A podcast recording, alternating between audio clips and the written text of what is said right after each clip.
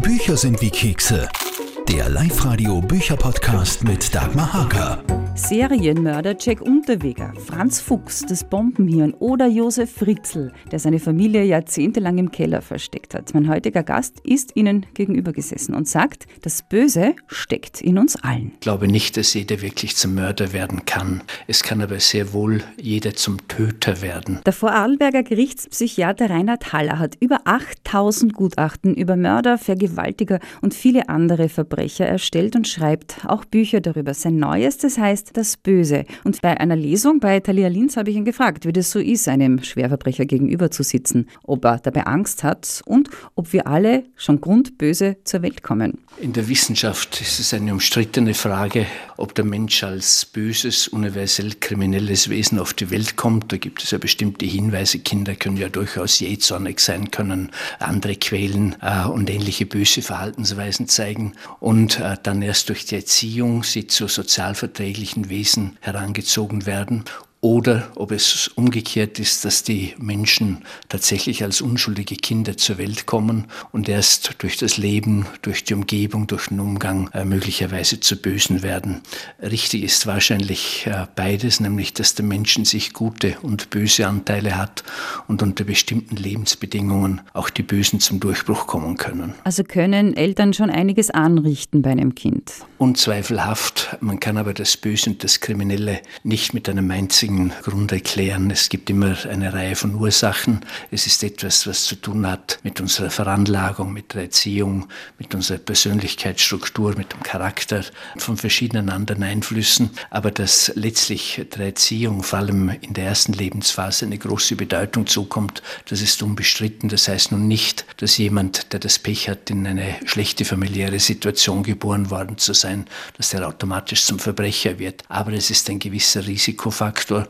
Umgekehrt, wenn es eine gute Erziehung gibt mit den drei großen Z, Zuwendung, Zärtlichkeit und Zeit in entsprechendem Umfang, dann ist die Chance geringer. Also wenn ich das richtig verstehe, sind die Anlagen zum Bösen schon in jedem vorhanden, aber zum Mörder wären wir deshalb noch lange nicht. Mord hat etwas mit bösem Willen, mit Vorsatz, mit Plan zu tun.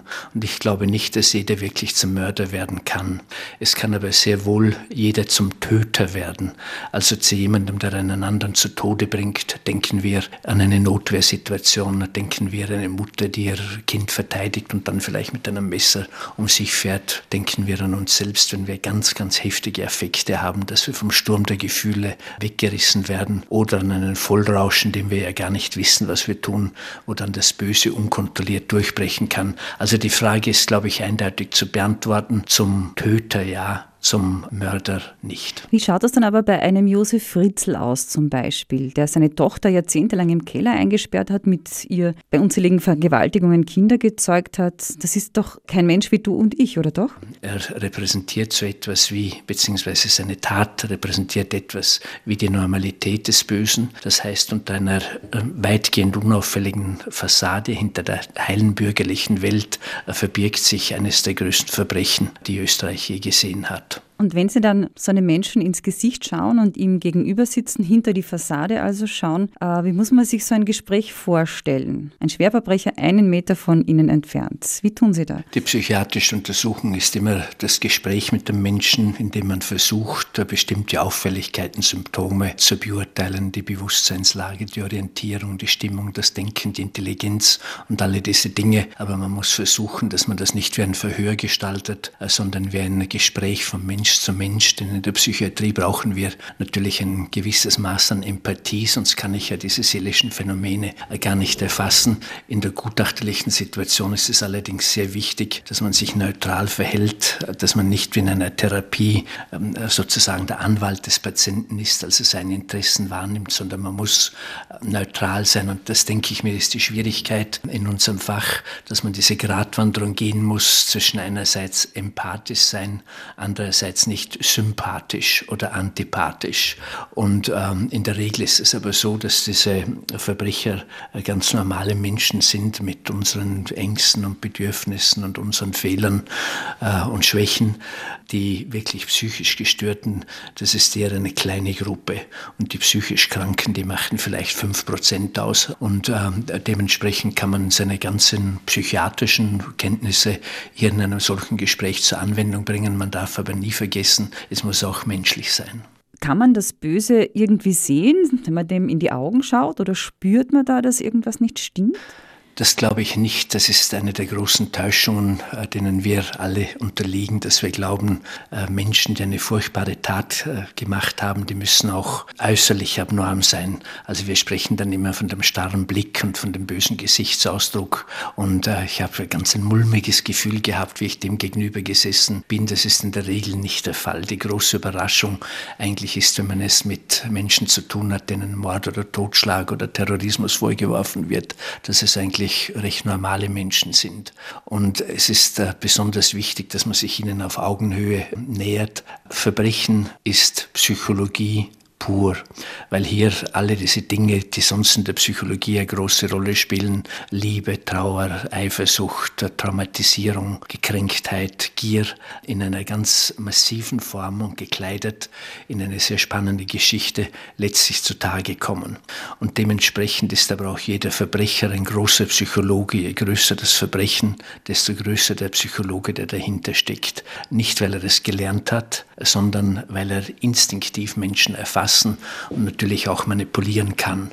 Dementsprechend wäre es ganz, ganz schlecht, wenn man sich ihm mit wissender Arroganz nähert. Ich weiß das eh alles besser und ich kann sie jetzt diagnostizieren oder ähnliches, sondern man muss mit Neugierde und auch mit einer gewissen Wertschätzung, was auch immer sie getan hätten, immer die menschliche Würde bewahren.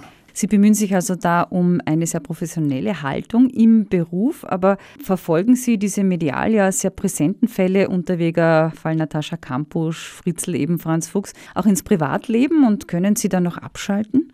Wenn man in medizinischen oder therapeutischen Berufen ist, kann man das natürlich nicht.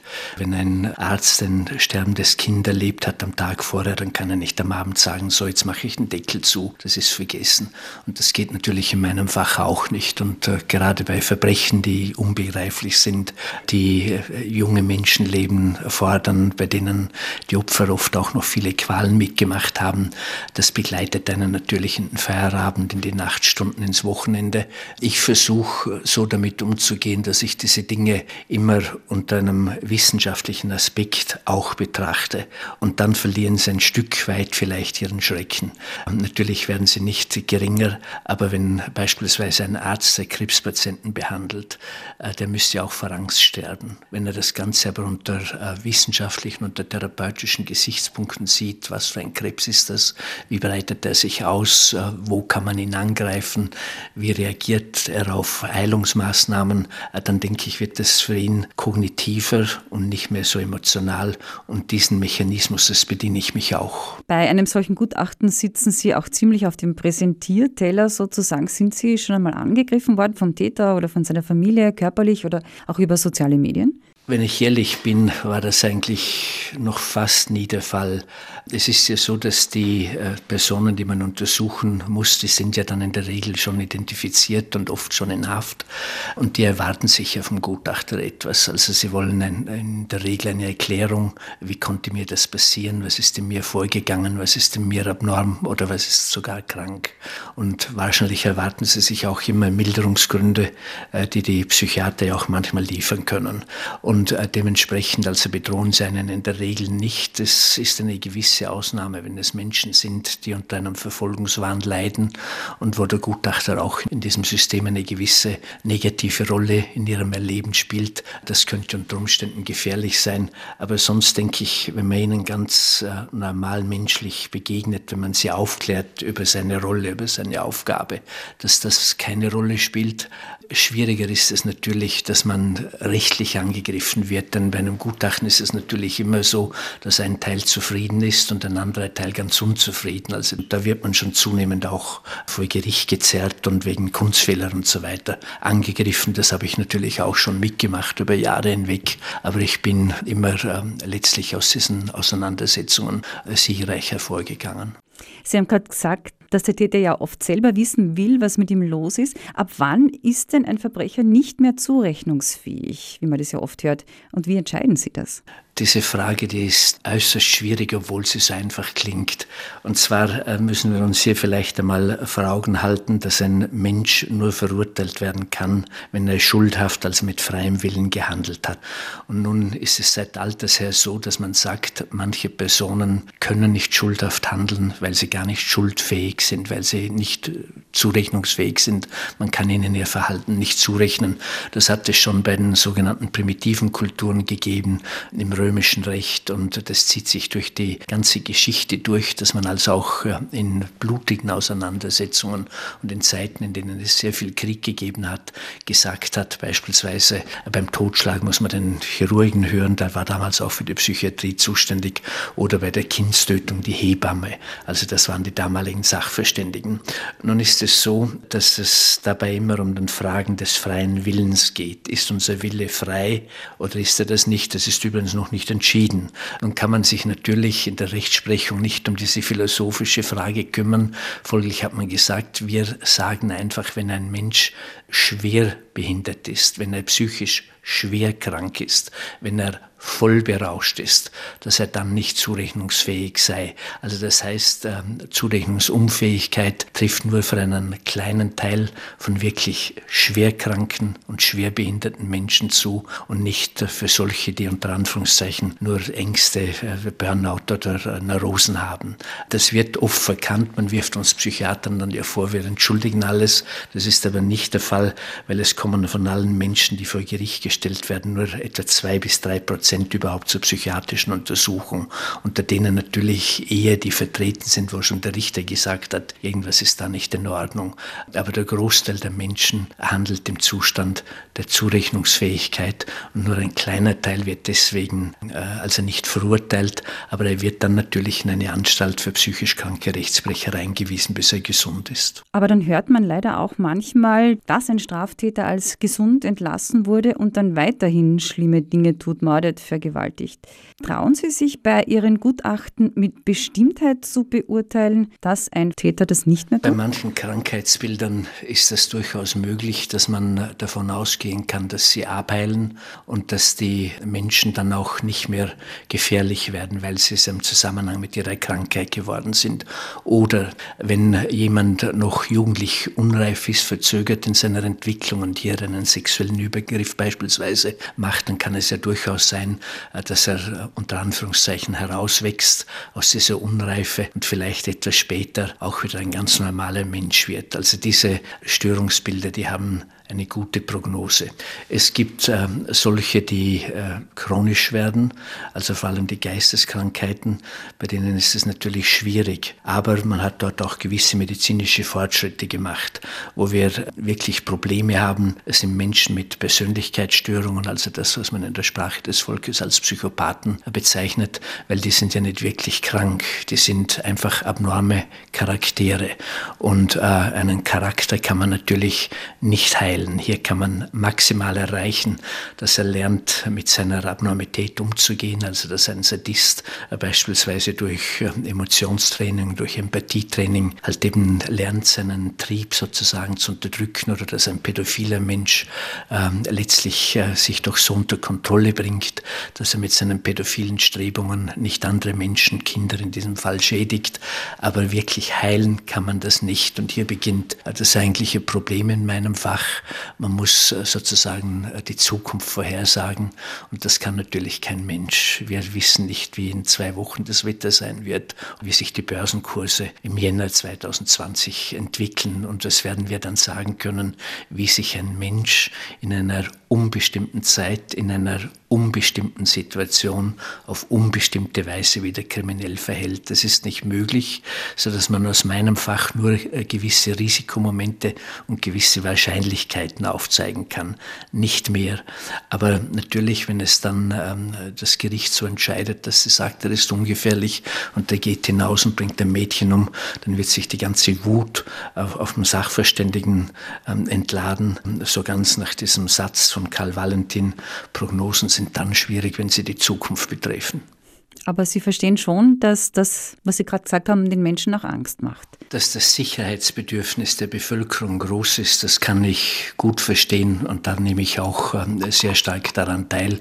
Ich möchte auch nicht, dass gefährliche Menschen, die unkalkulierbar eine Straftat begehen, einfach frei herumlaufen oder mir begegnen. Also dort bin ich auch ängstlich. Auf der anderen Seite ist es natürlich ein Problem, wenn man zum Beispiel Menschen in einer Anstalt für psychisch abnorme Rechtsbrecher auf unbestimmte Zeit Zeit unterbringt, äh, ihnen das höchste Gut, die Freiheit nimmt und die wären vielleicht gar nicht gefährlich. Wir haben in Österreich derzeit ca. 900 Menschen untergebracht auf unbestimmte Zeit und alle Untersuchungen sagen, dass etwa die Hälfte davon zu Unrecht angehalten wird, weil sie nicht wirklich gefährlich wären. Also die Trefferwahrscheinlichkeit zu erhöhen, vor wem muss man die Gesellschaft wirklich schützen und äh, wer stellt keine Gefahr dar, äh, das ist, denke ich, die Aufgabe schlechthin. Nun, die Frage, mit der Strafe, die ist natürlich eine, die viele Menschen beschäftigt. Die einen sagen, äh, das Strafen bringt nichts und man soll äh, die Menschen nur therapieren und die anderen sagen, man soll sie viel strenger bestrafen und es gibt sogar Menschen, äh, die für die Todesstrafe sind, zu denen ich dezidiert nicht gehöre. Also ich bin ein ganz intensiver Gegner der Todesstrafe und würde meinen Beruf auch nicht mehr machen, wenn es in Österreich die Todesstrafe geben würde, weil wir nicht mit derselben Methode, mit der diese Menschen agiert haben, ihnen begegnen dürfen glaube ich. Aber wir müssen doch immer auch berücksichtigen, die Bevölkerung hat ein gewisses Sühnebedürfnis. Denken wir damals, wie dieser Fall Breivik in Norwegen war, wo die Gutachter ja auch nicht einig waren, ist er zurechnungsfähig oder nicht. Und weil einfach die Angehörigen gesagt haben, für uns hat er zurechnungsfähig zu sein, weil er hat etwas ganz Furchtbares, Komplexes getan, unsere Kinder getötet und ähnliches. Und wenn man jetzt nur sagt, er kann nichts dafür, das trifft sich nicht mit unserem Gerechtigkeitsgefühl. Und im Übrigen habe ich immer wieder auch beobachtet, dass auch die Täter selbst ein gewisses Bedürfnis nach Strafe haben, wenn sie schuldig waren, weil sie sagen, ich habe etwas Furchtbares getan, ich kann es nicht wieder gut machen und ich sehe ein, dafür muss man büßen. Erst dann, wenn ich Strafe geleistet habe, kann ich wieder erhobenen Hauptes in die menschliche Sozietät zurückkehren. Und zum Schluss noch eine Frage, die ich mir oft stelle. Kann ich, wenn ich irgendwo auf der Welt, auf der Straße unterwegs bin, am Verhalten eines Menschen erkennen, dass er Böses vorhat, also etwa einen Terroristen oder einen Selbstmordattentäter, verhalten die sich irgendwie anders? Das ist heute schwieriger, wenn nicht unmöglicher als je zuvor. Warum?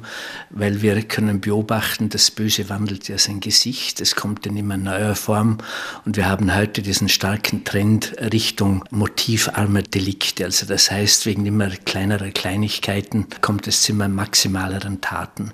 Ich glaube, dass hier äh, Kränkungen eine besonders große Rolle spielen. Darum habe ich mich auch wissenschaftlich viel damit beschäftigt. Kränkungen haben an sich, dass sie objektiv gesehen klein Kleinigkeiten sind, ein Nichts subjektiv aber die Welt bedeuten können. Man schämt sich, dass man gekränkt ist, man traut sich nicht, das jemandem zu sagen und dann wühlt es innerlich weiter und kommt eines Tages in einer furchtbaren Form zum Durchbruch als psychisches Leiden, als psychosomatische Krankheit oder in vielen Fällen auch als Verbrechen, zum Beispiel bei den School-Shootern. Das sind also die sogenannten Schulamokläufer, die gar keine Amokläufer sind, sondern Massakristen.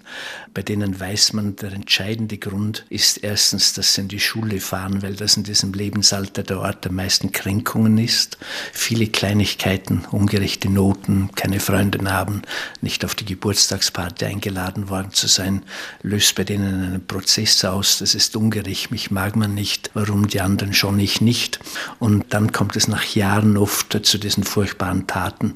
Und beim modernen Terrorismus ist ein ähnliches Muster zu beobachten. Der richtet sich nicht mehr so gegen Politiker und und gegen Bankdirektoren, sondern gegen die heile Welt, vor der sie sich ausgeschlossen fühlen. Und ähm, weil eben diese Motive so verdrängt sind, hinter der Maske der Coolness, die unsere Gesellschaft ja dominiert, äh, verborgen sind, äh, glaube ich, dass es heute schwerer denn je ist, das Böse überhaupt äh, zu erkennen. Vielleicht kann man es erahnen, aber wirklich festmachen an bestimmten Aussehensmerkmalen oder an bestimmten Ausdrücken oder an einer bestimmten Mimik, das glaube ich, das geht nicht. Gerichtspsychiater Reinhard Haller hat sich also auf die Suche nach den Wurzeln des Bösen begeben und nach tausenden Stunden, denen er Schwerstverbrechern gegenüber gesessen ist, sein Buch Das Böse herausgebracht, erschienen im Ecowin Verlag. Ich bin die Dagmar und diesen Live-Radio-Bücher-Podcast gibt es alle 14 Tage neu.